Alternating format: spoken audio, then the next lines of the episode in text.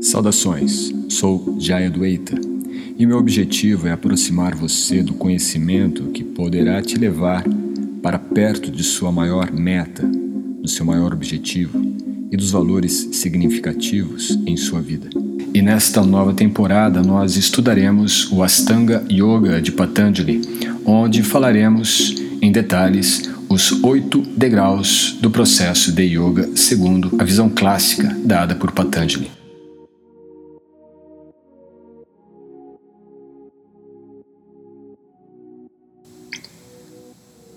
Terceiro anga talvez seja o mais icônico do yoga, aquele que mais se refere quando se pensa em yoga, quando se fala em yoga, porque todos nós temos em nosso subconsciente, em nossas imagens já guardadas na memória, a relação do yoga com posturas, a relação do yoga com a expressão do corpo num determinado asana. Portanto, o terceiro anga, o terceiro degrau do Astanga Yoga de Patanjali é o tratado sobre asanas.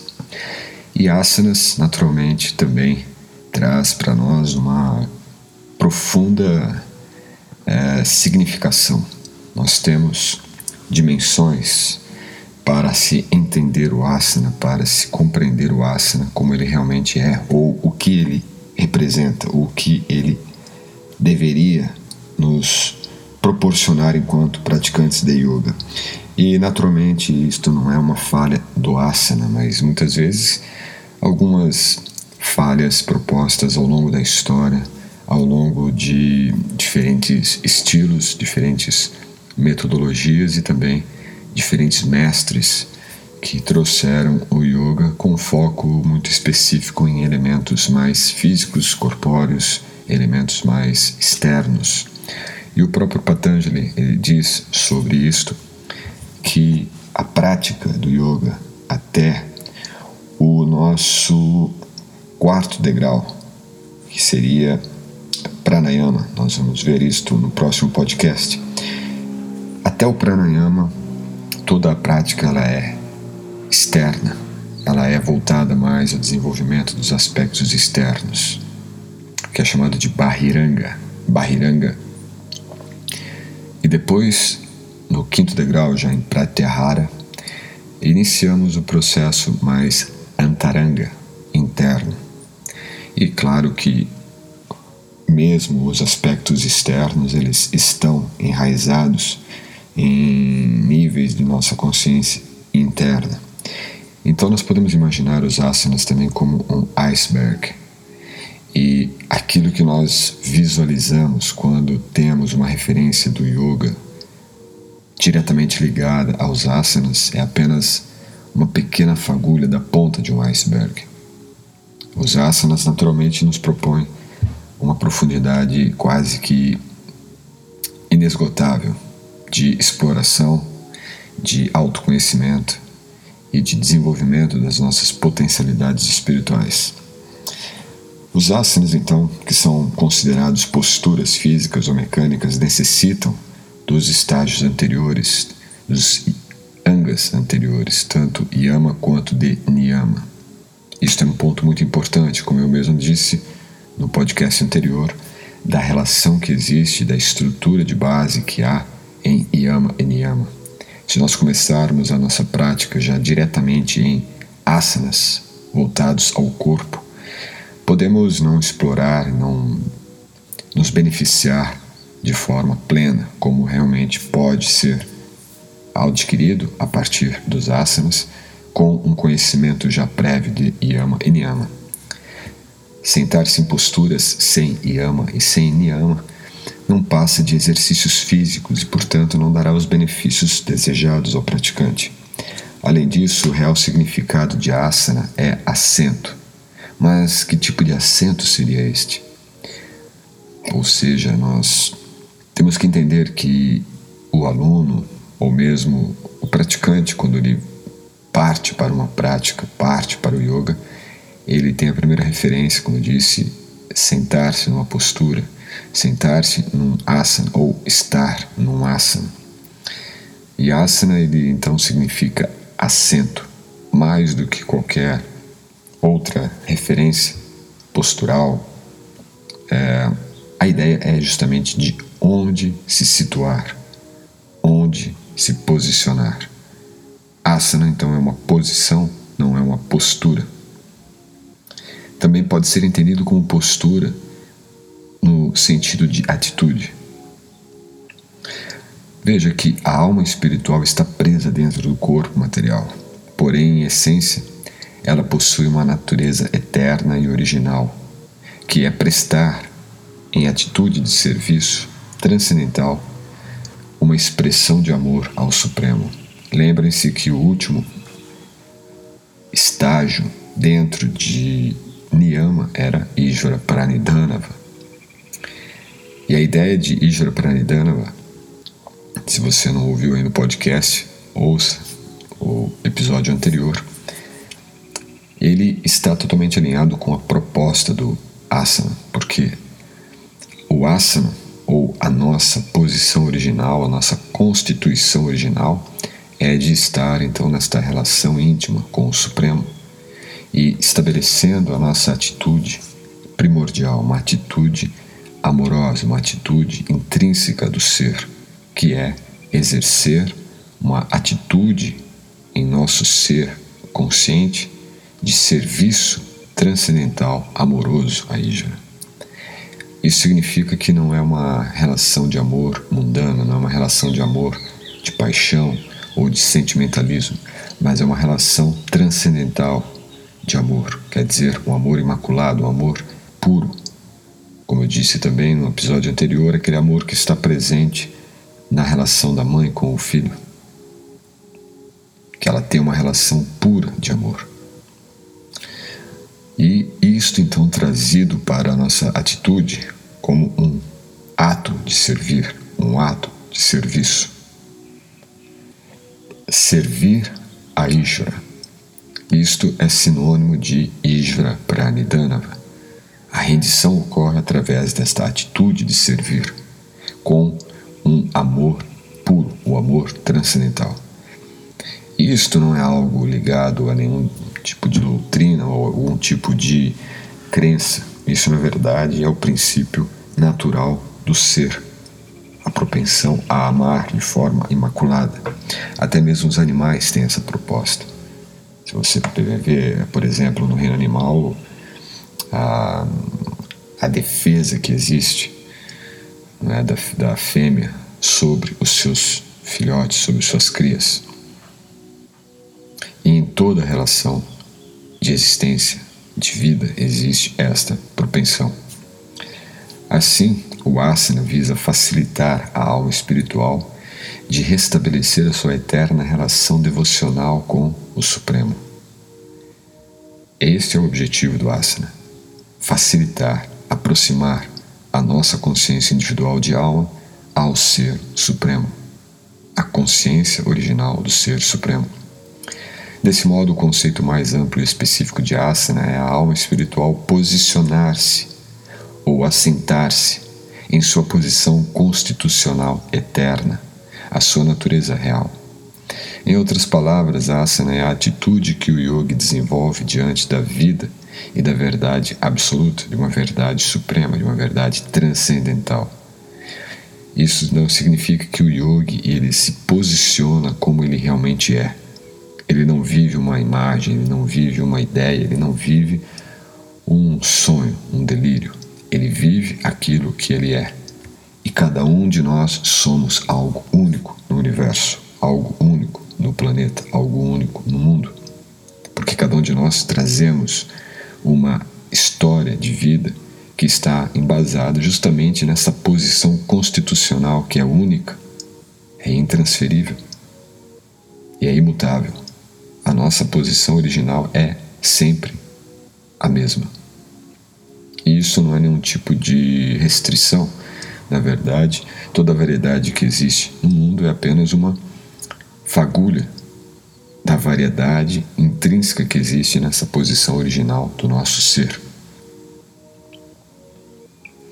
Então, ocupar-se em atividades ilícitas, quer dizer, não seguir yama ou niyama, não permitirão que o yogi possa se sentar ou se situar num verdadeiro asana, no sentido mais profundo que essa palavra pode nos trazer.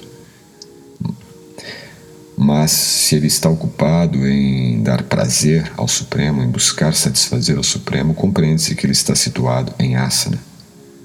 Porque quando nós buscamos pelo prazer próprio, em detrimento ao prazer do Supremo, a satisfação do Supremo, buscamos apenas a nossa satisfação, nós caímos no egoísmo e o egoísmo ele nos limita de estarmos posicionados na nossa constituição original, no nosso ser original, porque o nosso ser original ele é destituído deste ego egóico.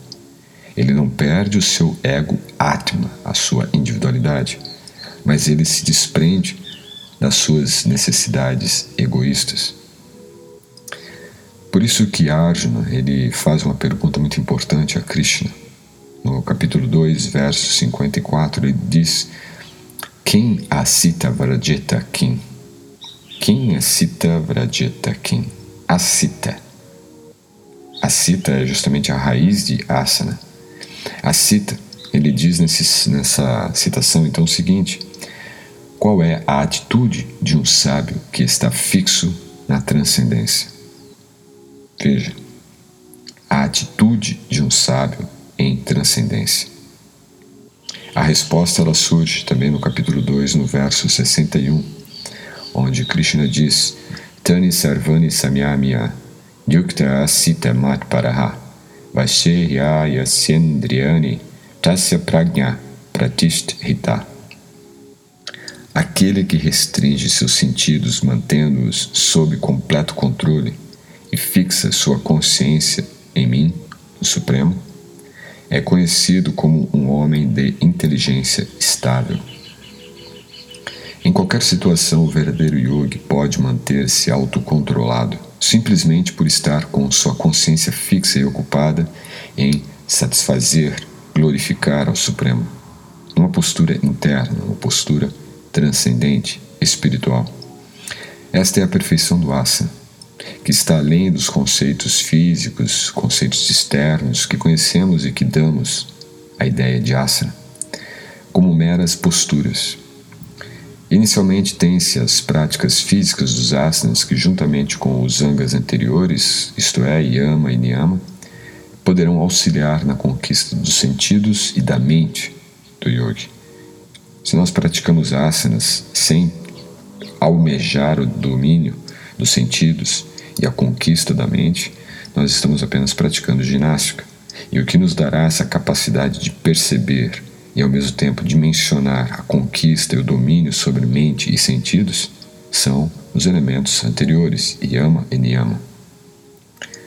Se nós sentarmos para praticarmos sem conhecimento prévio de yama e niyama, para fazer os asanas, nós estaremos com os nossos sentidos e a nossa mente ainda sem domínio sem autocontrole, sem disciplina. E isso então nos possibilitará termos, durante a prática dos asanas, o, a exaltação do nosso ego, a exaltação de nossos eh, elementos intrínsecos da mente, de propor então uma sobreposição da nossa capacidade aos demais. Ou seja, do nosso ego se sobrepor ao domínio que nós deveríamos ter sobre a nossa mente. Somente após assumir um total controle da mente é que se entra realmente no asana. Você não pode entrar no asana para depois dominar a mente, é necessário você já ter a sua mente sobre controle. Podemos definir o primeiro asana, ou o primeiro como asana, externo, enquanto que a meta é o asana interno pois sem desenvolver-se no asana, não há como interiorizar a consciência para os próximos degraus até o samadhi. Então veja que é importante nós termos o asana como postura física, postura externa, apenas como uma baliza, apenas como uma âncora que vai nos posicionar, vai nos colocar ali, naquele momento, naquele espaço, para então a nossa consciência adentrar em outras dimensões do asana, que sim é o asana interno, É como aquela postura vai trabalhar o nosso corpo, trabalhar os nossos sistemas mais sutis, como o prana, maya, kosha, nossa energia vital. É como vai trabalhar os nossos elementos mais sutis, mana, maya, kosha, das nossas relações psíquicas, mentais. Direcionar a nossa atenção, a nossa capacidade de perceber, a nossa cognição dentro de uma metacognição, de, um de uma compreensão do nosso entendimento sobre a realidade, sobre a vida, sobre nós e sobre o que está ocorrendo ao nosso redor. E naturalmente o que ocorre no nosso nível mais profundo, na nossa dimensão transcendente. Então tudo isso está constituído no asana. O asana não é apenas a postura, mas o asana é o elemento que abrirá, ampliará toda esta dimensão maior de nossa consciência para além do corpo. Um yoga avançado pode estar realizando diferentes tipos de atividades aparentemente materiais, né, como ir no mercado, resolver questões burocráticas do seu dia a dia, questões do seu trabalho, a relação ali com os amigos, tudo isto. Né, nós observamos e vemos como alguém normal, né, nem damos conta de quem é aquela pessoa, porque nós estamos vendo apenas um aspecto externo, apenas a ponta do iceberg. Mas aquela pessoa ela pode estar internamente conectada com o Supremo e estabelecida em sua natureza original. O que significa que um yogi real ele não precisa se abster das suas atividades, dos seus compromissos, da sua responsabilidade com o mundo, com as pessoas, com os seus compromissos. É uma postura interna, uma postura da consciência de como que nós nos posicionamos na vida. Qual é a postura que nós temos diante das situações, realidades da nossa vida. Meramente manter posturas mecânicas, por mais difíceis que sejam, sem consciência de sua posição constitucional original, não levará o yoga ao samadhi, a meta do Astanga Yoga. Porque se a nossa consciência estiver voltada apenas ao aspecto mecânico de como entrar na postura, de como ficar na postura, de como sair da postura, sem entender que a postura é apenas uma condição dada à nossa consciência para que o indivíduo, para que nós possamos adentrar esta consciência e então alcançarmos não mais a condição física do corpo, mas a constituição original do ser. Podemos entender que a postura ela é uma condição do corpo, enquanto que o asana real ele é o canal para a nossa constituição original, a condição do corpo e a constituição do ser. O asana deve integrar a condição do corpo, condição essa que pode ser entendida como as limitações físicas, as limitações de flexão, as limitações de uma permanência, de determinação que nós temos sobre o corpo, enquanto que a constituição original, a constituição do ser, é aquilo que nós somos, aquilo que constitui o nosso ser, aquilo que está, então, existindo dentro de nós através da relação íntima de atitude amorosa e serviço ao Supremo. O asa deve integrar estas duas dimensões do nosso ser a dimensão condicional e a dimensão constitucional. A nossa condição ou a nossa estrutura real é constitucionalmente espiritual, mas nós estamos num corpo físico, num corpo material, num corpo então condicional. Esse corpo nos dá uma condição para viver, mas nós só podemos viver conscientes de nossa constituição original. Porque a constituição original ela precede a condição física. E se nós temos consciência, quando entramos no asana, como eu disse há pouco, de nossa dimensão constitucional, nós então poderemos ter um domínio maior sobre a nossa condição corporal. Por esse motivo é extremamente necessário o estágio de Ijvara Pranidhana, pois sem ele torna-se impossível para o yogi situar-se em sua posição constitucional eterna, que é executar o transcendental serviço amoroso puro ao Supremo, ou seja, estar em seu asana original. Porque todos nós estamos posicionados numa relação única com o Supremo. Esta relação única com o Supremo, esta posição original nossa, é o nosso asana. É como se cada um de nós tivéssemos já um asana original. E este asana original não está diretamente ligado a uma postura que nós podemos expressar fisicamente com o corpo, mas a uma atitude interna, uma atitude transcendente, uma atitude intrínseca que a nossa alma tem com o Supremo, que é chamado também de bhava, não é? a emoção que nós estabelecemos com o Supremo. E esta emoção estabelecida com o Supremo é yukti, ou conexão, integração, união com o Supremo. Em outras palavras, yoga.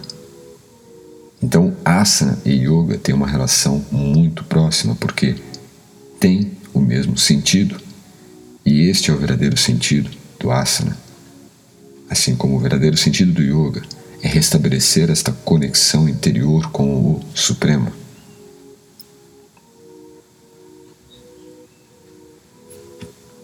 No próprio Yoga Sutra, no segundo pada, segundo capítulo, nós temos no Sutra 46 o que Patanjali diz como Stira Sukha Nasanan. Stira é firme, Sukhan, confortável. E a tradução dada geralmente é: o asana deve ser firme e confortável. Aquele que consegue manter a sua mente sob controle é considerado um sábio de mente estável, como vimos há pouco, dado no Bhagavad Gita, Stira, stira Dir Munir Uchate. Esse sábio, ele está fixo em sua posição como um servo, como alguém que está posicionado para servir ao Supremo, atitude de servir ao Supremo. Esse é o Stira Dir Uni, sábio de mente estável. Da mesma forma, nós também temos no Bhagavad Gita, capítulo 9, verso 2, Susukan Kartum Avyayan. Então veja, Stira, Sukha, Asana. Stira, firme. Krishna diz no Bhagavad Gita que aquele que possui a mente estável que está fixo em sua posição original.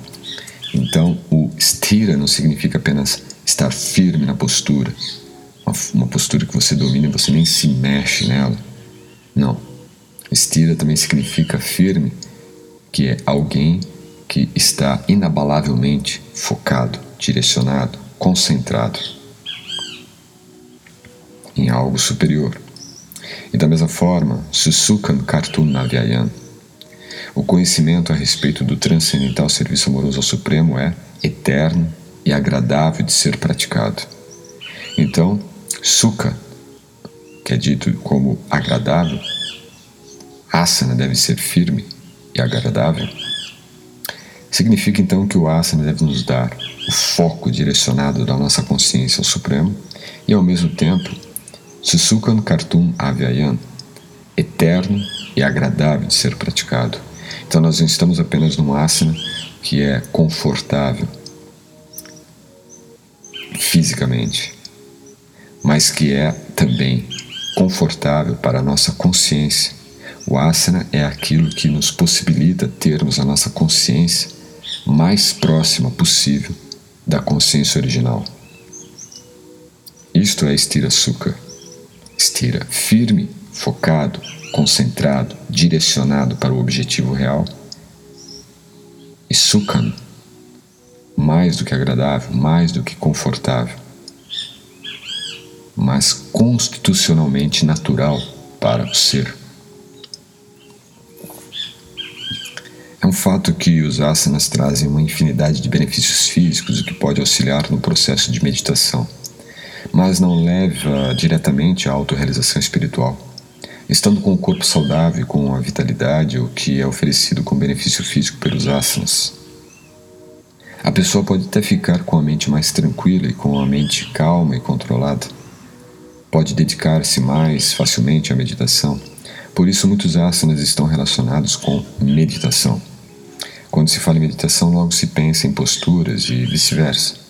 Mas o verdadeiro yogi tem em consciência o conceito real de asana, que é situar-se em sua posição original como servo eterno do Supremo, de Ijara ou Paramatma. Uma outra escritura, o Bhagavatam, no décimo canto, capítulo 87, verso 42, encontramos a seguinte passagem: Ajrutyatma Anushasanam. E segundo um, um grande sábio e yogi da, do período medieval, Srila Diva Goswami, o termo Atma Anushasana significa tanto instruções que beneficiam as entidades vivas, quanto instruções que revelam a relação da entidade viva com o Supremo.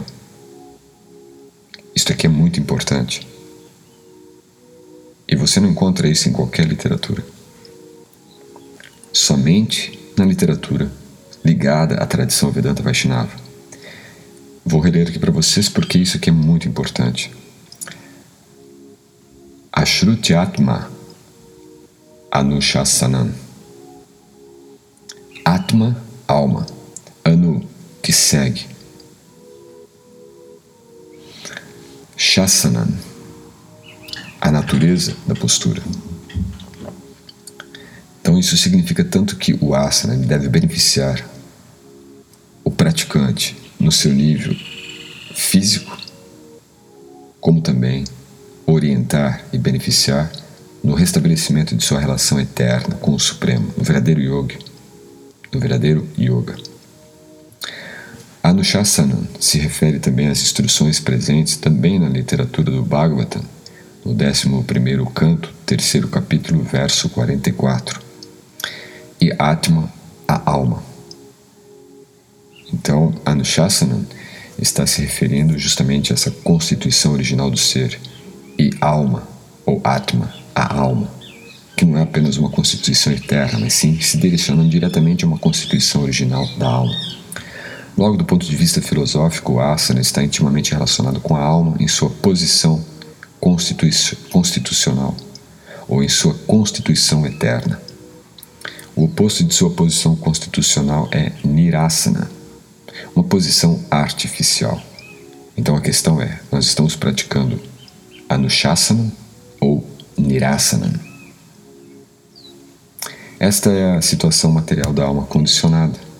Como foi dito, uma posição condicional ou a nossa posição constitucional. A posição constitucional é Anushasana, Atma Anushasana, enquanto que a posição condicional é Nirasana, Nir sem, sem posição alguma, uma posição artificial, apenas externa. Por exemplo, se considerarmos o ser vivo como um corpo material, então sua posição condicional é servir às ilusões mentais. Mas se considerarmos o ser vivo como alma espiritual individual, sua posição será a de servir ao Supremo, a sua posição constitucional. Desse modo, se contrariando a natureza do ser vivo como alma espiritual se ocupa em servir às suas ilusões materiais, e mentais, diremos que ele está em seu asana físico, o seu nirasana, mas não é, no seu asana original. Ele está então posicionado em nirasana, está posicionado naquilo que sua mente induz a ele estar, e não naquilo que ele realmente está, no seu anushasana, na sua posição constitucional. Nessa condição, o ser vivo sofre os resultados da instabilidade mental e é arrastado pelas reações de suas atividades. Por isso, o Nirasana não tem posição alguma, é tudo artificial. Ele está agora na postura, à noite ele está enchendo, ah, se embriagando, está se intoxicando, está correndo atrás de prazeres efêmeros. E no dia seguinte ele está lá, lá novamente, ali no no estúdio, ali no, na academia, fazendo novamente seu Nirasana.